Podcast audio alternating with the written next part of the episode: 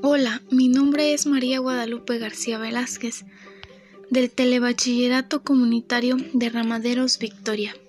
Hoy les hablaré sobre Maxwell, el genio tartamudo. Es interesante el tema porque Maxwell era considerado el diablillo de las matemáticas. Lo que más me gustó fue Saber que gracias a los descubrimientos de las ondas electromagnéticas hoy podemos gozar de entretenimiento. Me pareció curioso que los estudiantes de ingeniería y electricidad se asustaran con los descubrimientos de Maxwell y lo catalogaran como un diablillo juguetón.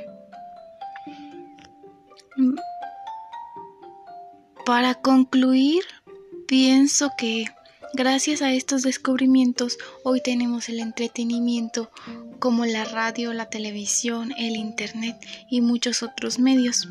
Muchas gracias por su atención. Les invito a seguirme en mi canal Conectados. Hasta pronto.